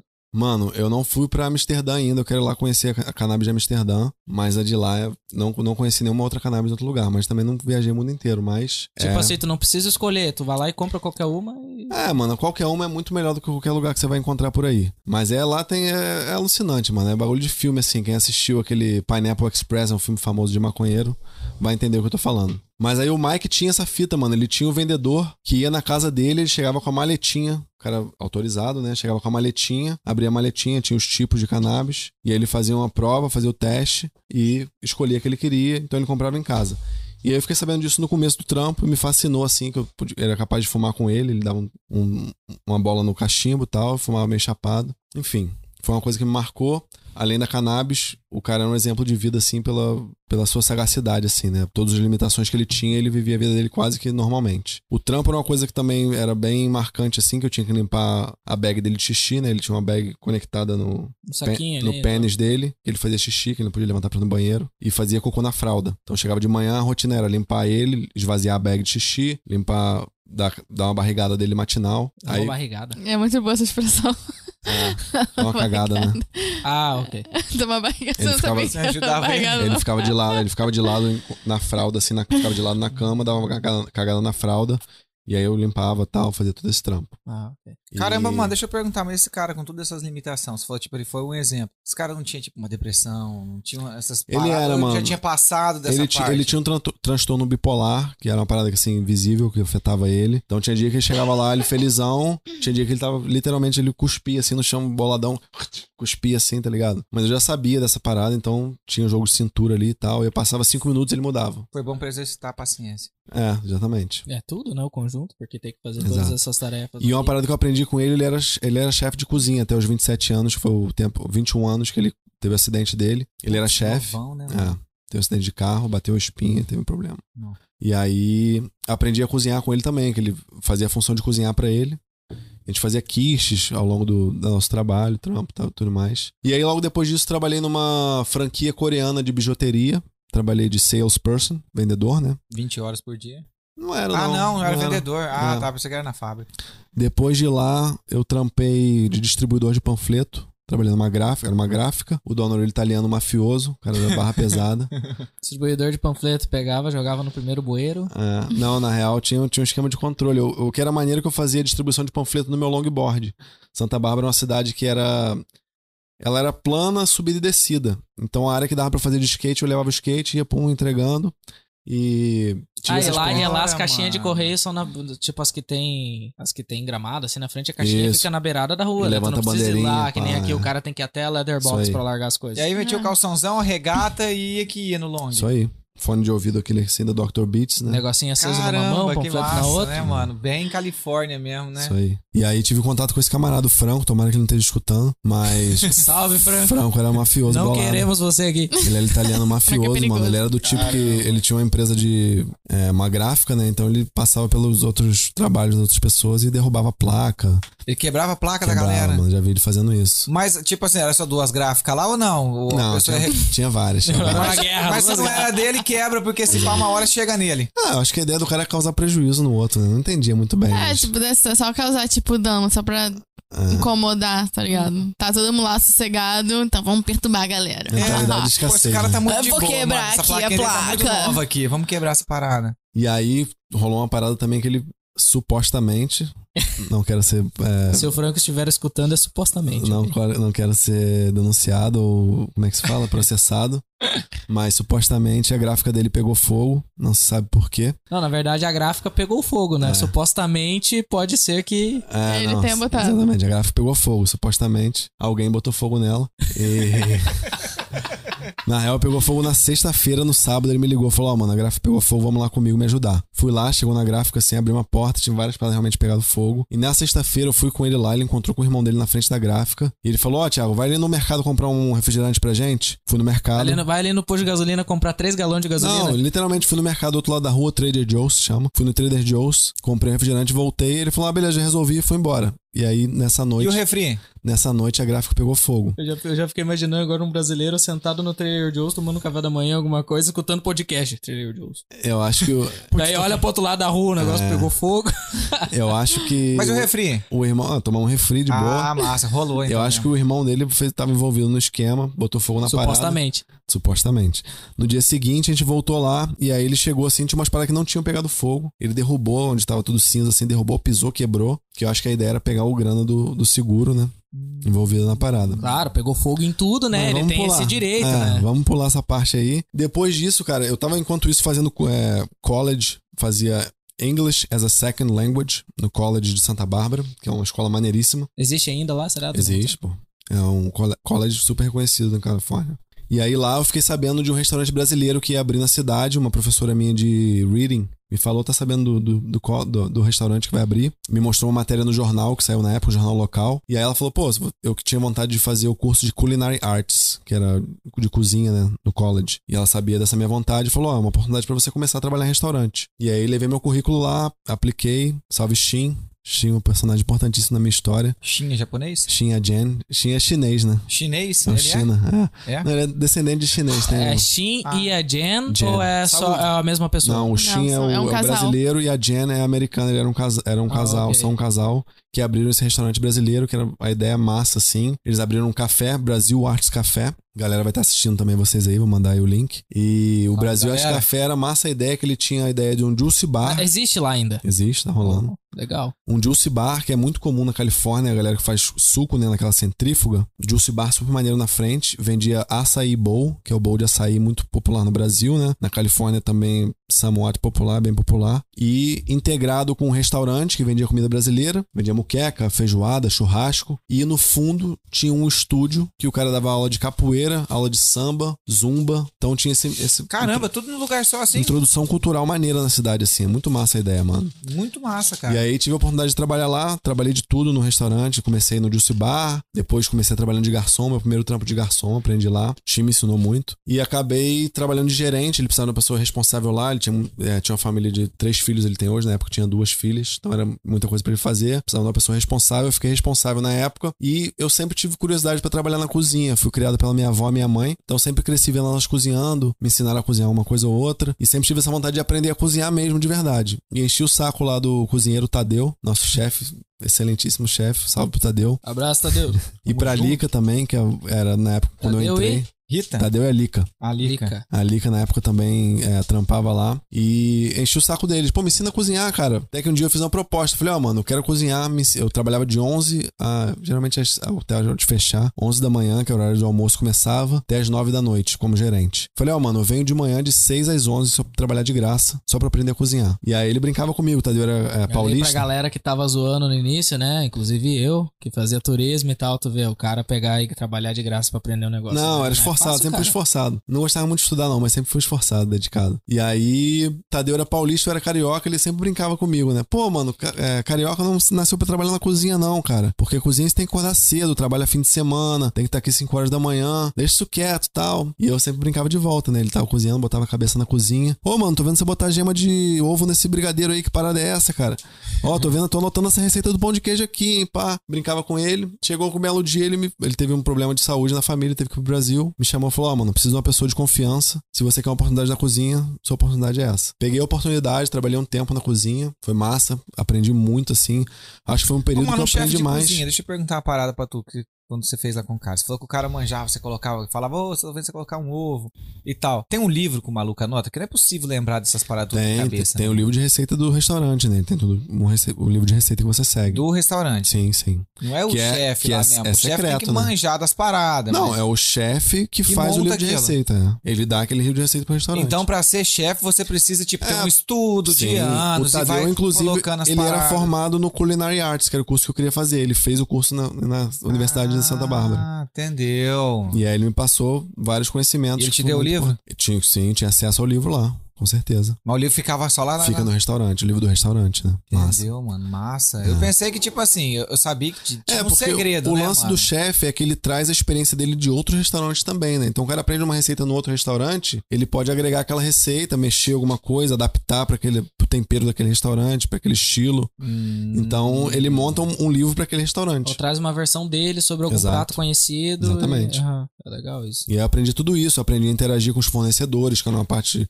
de responsabilidade grande, né? Que se você não pedir as paradas, não tem no restaurante pra você É servir O a cara galera. chega lá e quer peixe e não tem Exato. peixe. E o chefe de cozinha que é o responsável dessa Exato, parada. Exato. Massa. Então o dono E do aí? restaurante não tem essa responsabilidade. É, né, no pô? caso o chinês, ele, Ele tinha. só paga, o, né? o chinês é sagaz capoeirista, né, mano? Faixa, não sei qual que é a faixa dele. Ele fazia tudo. O chinês, quando faltava alguém na cozinha, ele trabalhava na cozinha. Então, aí tive essa, essa oportunidade no restaurante que eu cresci. Tipo, foi um processo de amadurecimento muito grande pra mim, aprendi muito. É, e logo em seguida eu tive a oportunidade do emprego dos meus sonhos na época, né? Hum. um Como eu mencionei anteriormente, eu era maconheiro. Estavam os dois. E daí tu maconheiro. queria ser policial. Maconheiro de carteirinha na época, literalmente. Vou mandar a imagem, vocês botam na tela aí, se for possível. Tem a minha carteirinha com a minha cara de maluco. Coloca aí a. a- Essa imagem vai agora a tá estar carteira. disponível no corte. Boa. Isso mesmo. Quem E quiser ver a aí- carteirinha do Thiago tem que ir lá nos nossos cortes. Boa. E aí, tive a oportunidade, cara. Fui chamado pra trabalhar como braço direito de um que a gente chama na Califórnia de Grow Operation. Então, um camarada me chamou, falou: Ó, cara, eu vejo que você dá o gás, dá o sangue no trampo aí. Eu preciso Dá que um você dois, tire o sangue Dá um agora. dois, dá eu, fu- o eu gás, dá o fumava um sangue, baseado dá com o ele na dois. época, né? Aí. Tirava um break do restaurante, trabalhava é, tipo 12 horas no restaurante. Então tirava um break, a- ia lá, fumava atrás, voltava a trabalhar e tal. Comia um balde de feijoada depois. e, Mais três sorvete, e aí docinho. tive essa oportunidade. O cara falou, ó, tira folga no fim de semana do dia tal. E era louco, era difícil pra tirar folga no restaurante, porque eu era a pessoa responsável, né? Então eu desenrolei com o Shin lá, falei, chinês, preciso tirar folga e tal. Não falei pra ele que tava indo fazer essa missão. Fui lá conhecer o pico, que era no norte da Califórnia, no- onde é conhecido como Triângulo da Cannabis, é Humboldt County. Tem documentário no Netflix sobre isso, a montanha. Como é que é a montanha? Montanha maligna. Montanha maligna, um bagulho É É desse. Montanha do mal. É. E tu Várias tava galera- lá. Foi pra lá, Várias galera se matam, morrem. Mó rolê lá. uma viagem. Depois Se de mata, puxar- a galera puxa- vai lá pra se puxa o matar ou baseado. morre de. um Ah, a molecada vai Não. nova pra fazer o trampo na cannabis, que ganha muito dinheiro, e a galera ganha muito dinheiro. E acaba não começa a usando usar só droga. Uhum. cannabis, né? Vai para outros ilícitos aí. E aí vira tipo pare, Ah. pare na montanha, É né? por isso, então. É. Tem um documentário na Netflix. que eu fiquei A gente sabendo ainda não viu. recentemente. É, Nunca a gente vi. não viu. Vivi, né? Eu não vi, mas eu vivi. Viveu. E aí- É, Fala aí. Era 11 horas dirigindo do- de Santa Bárbara até esse pico. Então tinha que pegar o carro e dirigir 11 horas. A primeira vez eu fui com esse camarada que me convidou. E ele me apresentou. Cheguei lá, mano, bagulho de filme. Eram várias plantas, era tipo 1.500 plantas no sistema indoor. Quer dizer que era fechado, não era na natureza. E era o sistema é, que a gente chama de semi-hidropônico. Quer dizer que tem tipo, imagina uma, uma bacia, uma banheira de água grandando duas vezes essa mesa aqui. Uma banheira de água com uma tampa. Em cima dessa tampa tem os sacos de terra, onde a gente colocava as plantas que vinham do quarto de clone que a gente chama, né? A gente fazia a clonagem das plantas, das plantas mães. Então tinha um quarto só de planta mãe que a gente chama, que são plantas saudáveis, onde a gente tira as podas e faz dessas podas clones dessas mesmas plantas. Então são três quartos, um quarto com as mães, um quarto com os clones, e aí quando os clones estão numa id- eh, idade saudável para ir pro quarto principal, a gente faz a transplantagem do clone pro quarto principal. Ah, então a maconha não planta com sementinha, não, mano? Pode também. Pode? Nesse, nesse sistema prof, semiprofissional, profissional assim, pra adiantar o processo, eles fazem processo de clonagem, que Uhum. já adian- adianta o processo. É porque a cannabis é uma planta sensível, né? Eu não entendo Super nada delicada. de cannabis, só o que o Thiago me fala. Então, pelo por que, que, ele ela me é né? fala, sensível? ela é, É delicada. muito delicado o manuseio, assim, o cultivo é, é bem delicado. Ela é, Sim, né, nesses cuidados que você tá falando que, que tem que ter tem com a planta. temperatura, umidade, tem todo, todo o controle de temperatura, umidade. Eu vou, vou contar uma coisa pra vocês, cara. Tinha um vizinho meu lá, lá quando eu morei, morei em Floripa. O Gabriel, esse tem história também, o Gabriel. Galera. O nome- sobrenome dele é Galera.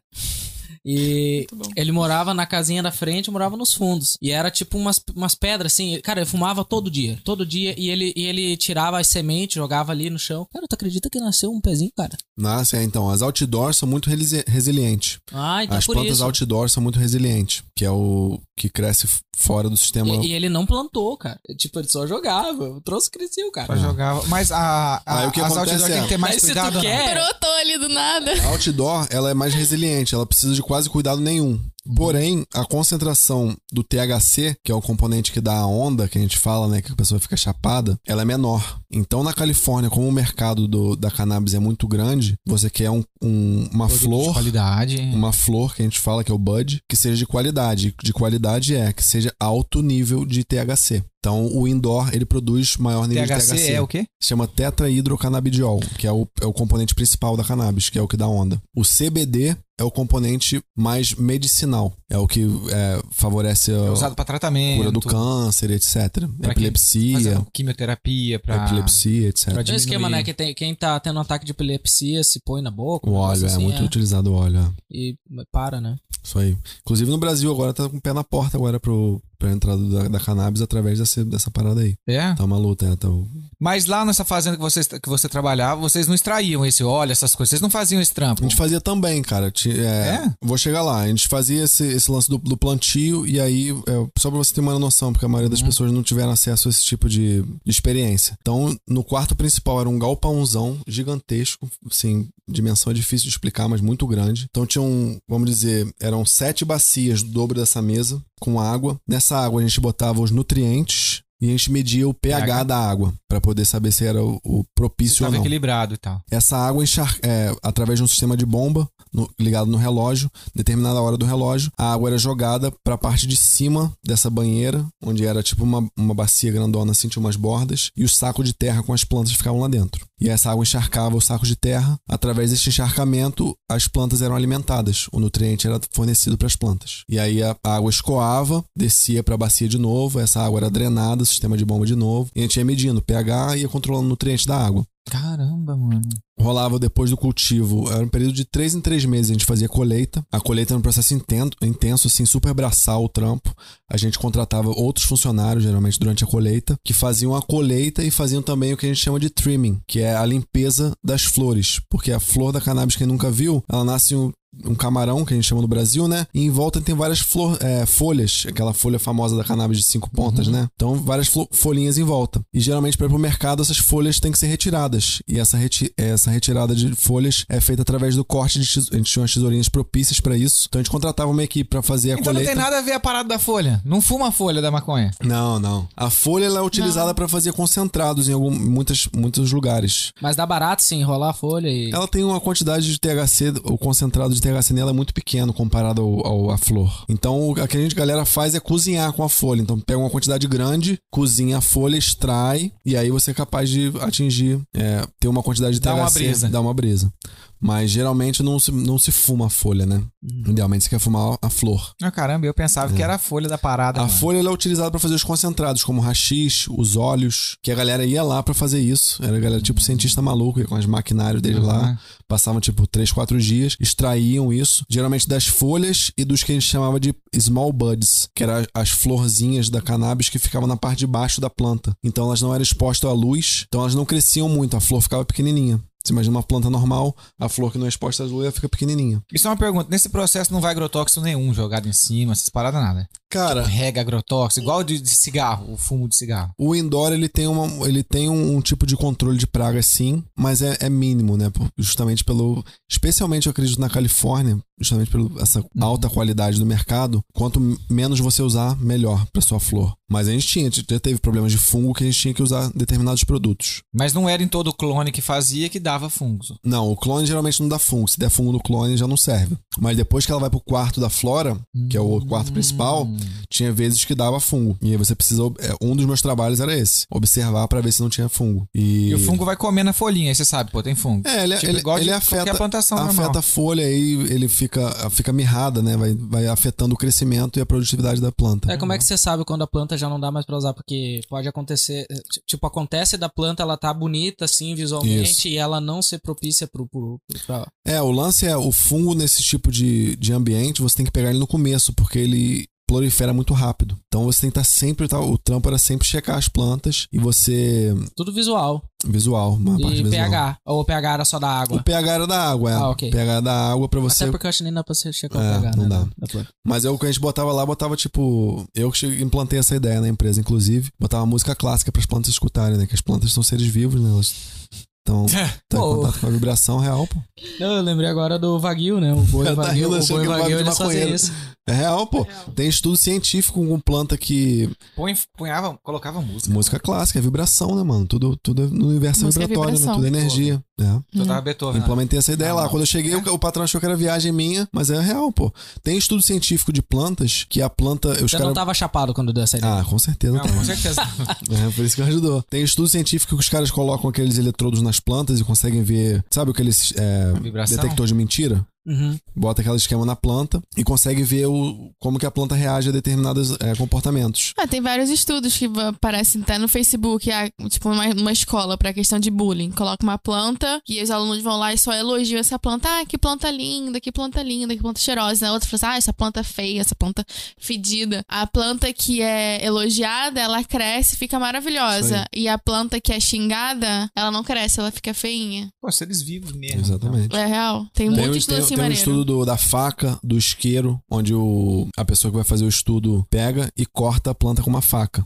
Hum. E algumas experiências depois, só de tirar a faca no bolso, a, faca- a planta já começa a reagir de forma Negativo. negativa. Mesma coisa do isqueiro. Ele pega e queima a planta com, com o isqueiro Isso a é primeira interessante vez. demais, Tá cara. louco, é, tem estudo científico provando isso. Caramba. Enfim, implementei Tá. essa Vai lá, ideia, vai lá. implementei essa ideia da música, que eu achei que era beneficial e realmente é beneficial. E Eu colocava hip hop. Que tipo de música eu colocava lá? Era- música clássica literalmente botava. É mesmo? É, pô. Que a música clássica é a frequência 432 Hz, que é a frequência da Terra, né? E aí, é a tipo, frequência da harmonia. E aí rolava, enquanto eu estive lá, as plantas estavam sempre bem. porra, Mas me diz uma coisa, nessa fazenda aí. super cultural, cara. Louco. Nessa fazenda aí, você podia consumir? Bom que você perguntou isso. Essa foi a minha primeira pergunta. Quando o cara me levou lá no quarto, mano, meu olho brilhou. De filme, mano. Bagulho assim de filme, várias plantas na época. né? Porra, só queria saber disso. Falei, mano, posso fumar? Ele falou, pode fumar à vontade quando você conseguir. Era muita, muita flor, mano. Muita flor. Época de colheita, era flor perder de vista, assim. E a gente tinha sempre na geladeira, geralmente guarda-se a cannabis na geladeira, porque o calor e a luz influenciam o- a quantidade de THC no- no- na flor. Mas é a umidade da geladeira. É, guardava num pote, aqueles balada a vácuo, né? Aqueles potes de pressão. Agora eu fiquei imaginando ele colhendo as plantas com um cigarro de maconha na boca. É tipo tu alimentar as galinhas comendo uma coxa de frango. Não, não fazia isso não, pô. Não, não fumava dentro do quarto, não. Ah, não, não fumava pode? lá? Não, não, não, ah, pô. Pô, aí as plantas iam ficar Pô, pega- boladas, né, pega mano? o É, ambiente. é lógico que a planta ia ficar bolada e falar, pô, a gente vai crescer, dar uma pá de fruta bonita aqui, uma Tu pá vai- de flor, tu uma vai queimar, nós pô, tu depois. vai Olha o nosso queimar. cheiro, aí o cara tá fumando a gente. E era louco que eu morava nesse pico, eu não mencionei. Eu morava no topo da montanha, literalmente. Então, não, No não, pão da pera aí. Só, montanha. só, só, só pra perguntar, tu não fumava por, por, por quê? Porque não podia, sei lá, infectar o ambiente ou porque realmente, tipo. Ah, A planta ia era sentir, Meio, mano. meio hipocrisia de não querer afetar as plantas, né, tal. Ah, fumando, entendi, então queimar era o por bud e isso. tal, é. Evitava fumar, não vou falar que eu nunca fumei. Mas evitava entrar no quarto fumando, até porque tinha temperatura controlada, tudo podia isso. interferir né? Tudo de alguma influencia. maneira. Já fumei com certeza, mas eu tinha essa mentalidade meio de fake good vibes, né? E daí nesse tempo que você ralou lá, você morou lá na ilha. E aí morava, era Ah, no, no- topo, no- era no no topo pico. da montanha, É, mano. na e eu morava montanha. num trailer. E aí no trailer tinha dois dogs, era o Pitbull e um Labrador, era a Mama e o Gorila. Caramba, mano.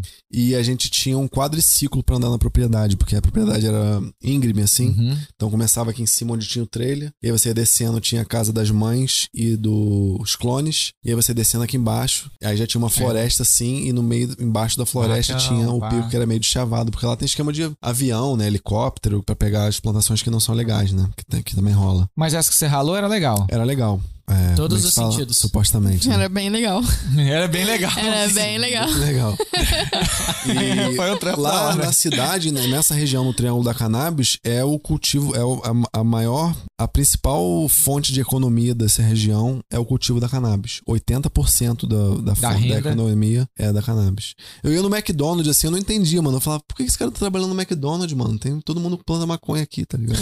Entendia nada. Porque alguém tem que alimentar os maconheiros. Exatamente, alguém tem que, tem que te Bora, atender bora lá no lá. McDonald's. Mas eu trampei, na- na- nas, eu comecei a trabalhar, trabalhava lá, comecei a pegar conexões e trabalhava nos- nas fazendas vizinhas. Tinha um riponga lá, o Mike, gente boa, fazia o cultivo dele, o Mike era fera, mano, tinha cada planta linda, as plantas coloridas, rosada, roxa. Ah, e tem outras cores também de maconha? Não é Tá só verde, não? Tem as flores lindas. eu não mano. sabia. Tem, tem as fotos lá. E trabalhei numa, numa plantação, essa era, é, a gente chama de semi-outdoor. Pera aí, editor, coloca uma foto de uma maconha colorida. Você tem? Tem. Então coloca aí agora pra todo mundo ver. Tem várias, tem várias. E aí eu trabalhei nesse. Nessa foi a mais impressionante, assim, essa de filme, literalmente. É, eu peguei um. Porque é certo nível de confiança lá, né? Que a galera é um, um meio, meio fechado, assim. Não é qualquer pessoa que chega lá e trampa nesse pico, que envolve uma parada seríssima, né, mano? Pode dar sérios problemas. Mas eu cheguei num certo nível de confiança que eu trabalhei numa fazenda, mano, que tinham 30 mil plantas. Era planta a perder de vista, assim. Você chegava no pico, assim, você olhava e não conseguia mais Esse era outdoor. esse era s- que eles chamam de semi-outdoor. Não era ambiente controlado, mas eles tinham um teto retrátil na parada.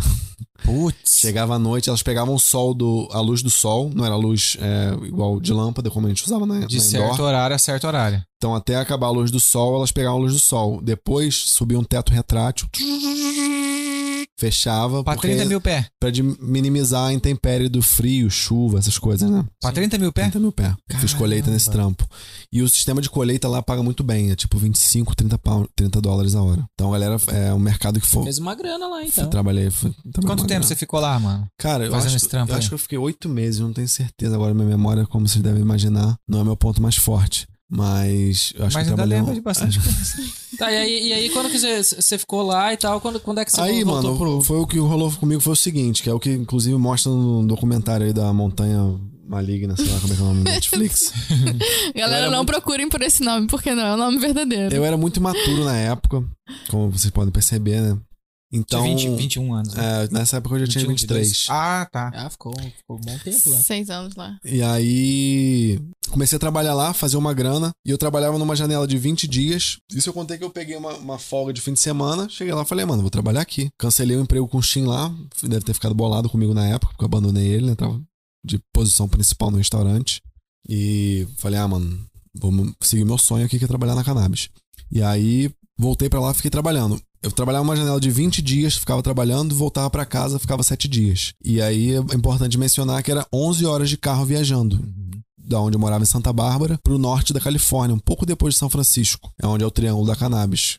Humboldt County. Então eu ficava nesse esquema. Quando eu voltava pra casa, é, imaturão, queria, tinha nada na cabeça, eu já vinha de, através da minha criação, reproduzindo vários padrões que a gente chama hoje, hoje eu entendo como padrões tóxicos. Então eu sempre tive na minha família histórico de traição, abuso de substâncias. Então eu acabei é, aprendendo e adquirindo esses padrões e fui reproduzindo ao longo da minha vida. Com essa oportunidade que eu tive de, de grana no bolso, voltava pra casa, ficava sete dias de bobeira, comecei a explorar outras drogas. Eu já tinha contato com outras drogas, já tinha- é, desde os 18 anos já tinha experimentado com 18 anos, né? Sim. Desde os 18. Desde os 18 eu tinha experimentado com cocaína, LSD. E aí lá na Califórnia eu encontrei um contato de cocaína que era que a gente chama de cocaína boa, bem pura assim, não dá ressaca, que a galera fala, né? E de MDMA, que é o conhecido como êxtase, né? O êxtase puro. E aí comecei a experimentar usar essas outras substâncias esporadicamente. E aí ficava sete dias usando essa substância, ia pra fazenda, trabalhava, fumava cannabis todo dia, cigarro igual do Snoop Dogg, aquele cigarro na blunt, né, que a galera fala. E aí começou a alterar a química. Matora. a- Ah, exatamente, braço de Judas. Braço de Judas? É, galera. Nossa, que nome horrível. E aí eu comecei a alterar a Eu química do meu conheço cérebro. né? como paeirão. Também serve. Também sério. Química do meu cérebro começou a ficar alterada, eu comecei, tipo, ficar meio fora de mim. Vinha reproduzindo os padrões tóxicos que eu vinha reproduzindo ao longo da minha vida. E um belo dia eu peguei um contato de um cara que tinha contato de LSD. Lá na Califórnia tem muito estudante de química que produz as suas próprias drogas. LSD, êxtase, Tipo Breaking Bad. Tipo Breaking é isso, a galera Bad. faz na banheira de casa, literalmente. E aí peguei um contato com esse cara, porra, tem um parada, tem, LSD. Isso provavelmente foi depois de Breaking Bad. O cara me Só vendeu olhou, quatro né? jujubas. Falou, ó, mano, cada jujuba é o equivalente a meia dose de LSD. Se quiser bater Quatro uma onda. jujuba é o que? Quatro saquinho? Não, quatro jujubas. Sabe esse jujuba que vende aqui, aquele azedinho? Ah, tipo Jujuba, docinho né? lá. Ah, o bota cara fé. pegava a jujuba e pingava uma gota de LSD na jujuba. Ah. E a galera fazia isso. Caramba! É mesmo? Eu acho É que uma elas deram um viagem. comprimido, uma parada Não, assim. o Eu LSD não geralmente é tenho feito num experiência nenhuma, papel. não sei. Geralmente o LSD é feito Tu num nunca ouviu papel. assim, ah, o cara usou papel. Que aí tem o um carrinho, foto, bota aí tem foto da cartela aí, carrinho. bota foto da cartela pra galera ver o LSD. É, Bota coloca na língua. fora. Geralmente é um, pa- um cartelzinho de papelão que você bota o papel na língua, ou muitas pessoas tomam um quarto, né? Dependendo do seu nível de De experiência com a Tolerância. parada. né? tolerância. E aí, mas nesse caso ele colocou numa jujuba, que também Mas é o mesmo dependendo efeito. também ó, a quantidade que tomar é capaz de ir lá pra Montanha Maligna Exato. E vê Só bunda. que o lance que essa, e ver Buda. o lance da galera feita que faz essa galera é, homemade em casa é que não tem con- não é uma parada industrializada que tem um controle igual você como uma cerveja, você sabe que tem 4,3 de álcool. De álcool. Nesse lá não foi- dava pra saber a, Em casa não a dá. qualidade Cada, alucinógena cada vez era da uma parada. surpresa. Aí o cara falou pra mim, duas jujubas é equivalente a uma dose. Então, uma jujuba é meia dose. Você deu um Halloween lá, peguei esse contato, tomei meia dose de, de LSD. Só que, obvi- obviamente, não era meia dose. Ou pode ser também que a, minha- a química do meu cérebro tava tão alterada que bateu uma onda tão forte, mano. Na época eu achei que eu tinha ficado maluco. Que eu achei que, tipo, eu achei que todo o meu. Ele literalmente deu uma dose comprimida, né? É, Foi te deu um exatamente. comprimido. Eu Nossa. achei que todo o meu ambiente tava mandando mensagem subliminar pra mim. E aí eu Como pe- assim? Como assim? Tipo, eu ligava a televisão, eu pensava que a televisão tava falando comigo. Eu escutava uma conversa, eu pensava que tava falando de mim. É tipo uma. A galera, a galera chama de paranoia, né? É. Já vi o filme que, tipo, filme de terror tem muito Hum. disso. Uhum. Que aí a pessoa fica assim, caramba, estão falando Sim, a disso. pessoa fica naquela. A pessoa tá rindo de mim. É uma pessoa que é paranoiada mesmo. Foi isso que ele teve. É, então, eu, eu entendia que isso era paranoia na época. Só que depois, cara, eu, en- eu, estudei, eu estudei muito depois sobre isso. Eu entendi que a, o LSD me conectou com a minha consciência, que é, o seu, é um- uma coisa muito comum no estudo do LSD. Existem estudos de pessoas que fizeram isso ao longo da vida, e ele realmente te conecta com a sua consciência. E foi o que aconteceu comigo. Não é que as pessoas estavam falando de mim, mas tudo eu relacionava ao meu universo. E o que eu tava, na verdade, eu tava com consciência pesada, porque eu vinha reproduzindo padrões tóxicos, eu vinha traindo a minha ex-companheira, eu era falso contigo, tipo, falava com você, era amigo com você aqui, você ia embora, eu falava mal de você. Esse tipo de coisa, né? E aí, isso começou a me assombrar, veio tudo de uma vez só, comecei a ficar nessa paranoia. E foi isso, foi no Halloween, mano, isso, foi quase agora, aniversário agora. É. Halloween de 2015. No dia seguinte, a gente tinha que ir pra fazenda. Eu tinha colocado um camarada meu na fita de trabalhar na colheita da fazenda. Tava na época de colheita. Ele era marceneiro. Eu botei ele na fita pra fazer um deck lá. Tipo, precisava fazer- precisava fazer um deck no trailer. E depois ele ia fazer a colheita. Então ele ia ganhar uma grana fazendo o deck e ganhar uma grana fazendo a colheita. E aí viajei com ele no dia seguinte. Tomei o LSD numa noite.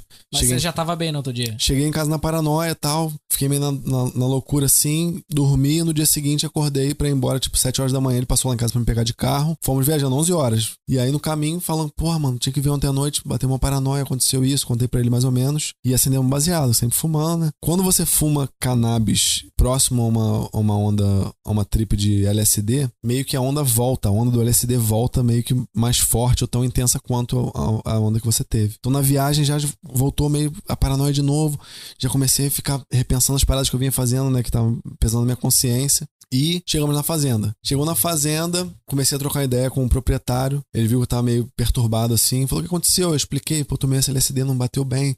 Aconteceu isso, isso, isso. E ele falou pra mim: O que que tá rolando, mano? Eu falei: Ah, cara, tô com consciência pesada porque eu tô fazendo isso, isso, isso, traindo a minha esposa. Ele falou: Ah, mano, conversa com ela. E quando você tá nesse estado de consciência assim, qualquer comando que você recebe, Você Tá. acata. ele é muito direto, mano.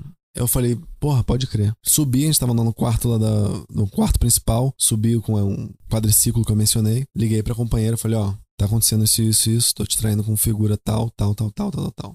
Ela levou um Vomitou cho- tudo. Telefone. Vomitei pelo telefone, ela tomou um choque, né, com as informações, percebeu que eu não tava bem. Para, para, para, para, para, para, para tudo, para tudo. Aguenta um minutinho. Dá uma calmadinha aí que este episódio, este episódio a gente resolveu dividir em duas partes, porque tem muito conteúdo, muita informação. Então pra vocês não ficarem confusos aí no meio desse mar de informações, a gente resolveu dar uma cortadinha por aqui, né, João? Só pra não deixar muita informação de uma vez, a toda a informação desse podcast, toda a história, tudo em uma só. A gente vai dar essa pausazinha e vocês vão receber, logo menos vocês já vão estar recebendo a segunda parte desse podcast também. É, A segunda parte tá recheada de conteúdos. É, é muito mais conteúdo, então toda a história que vocês ouviram até agora tem muito mais história pra frente. Então por isso a gente resolveu colocar ele em duas partes. É, Em Mas duas partes. Exato. Não se preocupe. E antes de você deixar aí, nos deixar neste vídeo, pra quem tá assistindo pelo YouTube ou pra quem está escutando também no Spotify, o que, que eles têm que fazer, João? fazer, gente, aquilo que fortalece a nossa amizade, que em todo podcast a gente tá pedindo pra vocês, deixem o like. Se você gostou desse podcast, se você gostou de um outro, se você tem alguma sugestão pra nos dar, comente aqui embaixo. Deixe seu comentário. É muito importante pra nós sabermos o que vocês estão pensando.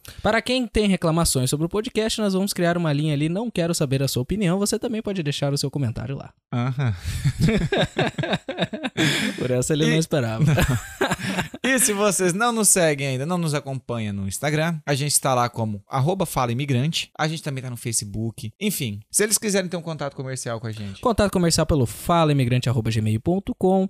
A gente tem Twitter, TikTok, mas a gente não tá postando nada lá ainda. Tá esperando os comentários de vocês aí. Não tá rolando muito comentário aí, aquele engajamento todo, né, João? Como é que a gente vai fazer uma dancinha sem engajamento? É, a gente precisa que vocês peçam a dança. É, você tem que pedir a dança, não vai, não vai rolar. Eu acho que é isso então, né, João? É isso mesmo, então aguardem um minutinho, vocês vão, logo mais, vocês já vão receber a segunda parte desse podcast. Muito obrigado por terem assistido até aqui. E se vocês quiserem conhecer outras histórias, corre lá na nossa playlist da, Que da já tem um temporada monte de 2021 aí, que tem é, um, mo- tem um monte já. Tá, orra! Pô, tem vídeo pra caramba lá, cara. já dá pra Dá pra uma fazer semana. três treinos aí na academia tranquilamente. Já, Forte abraço, valeu! até mais.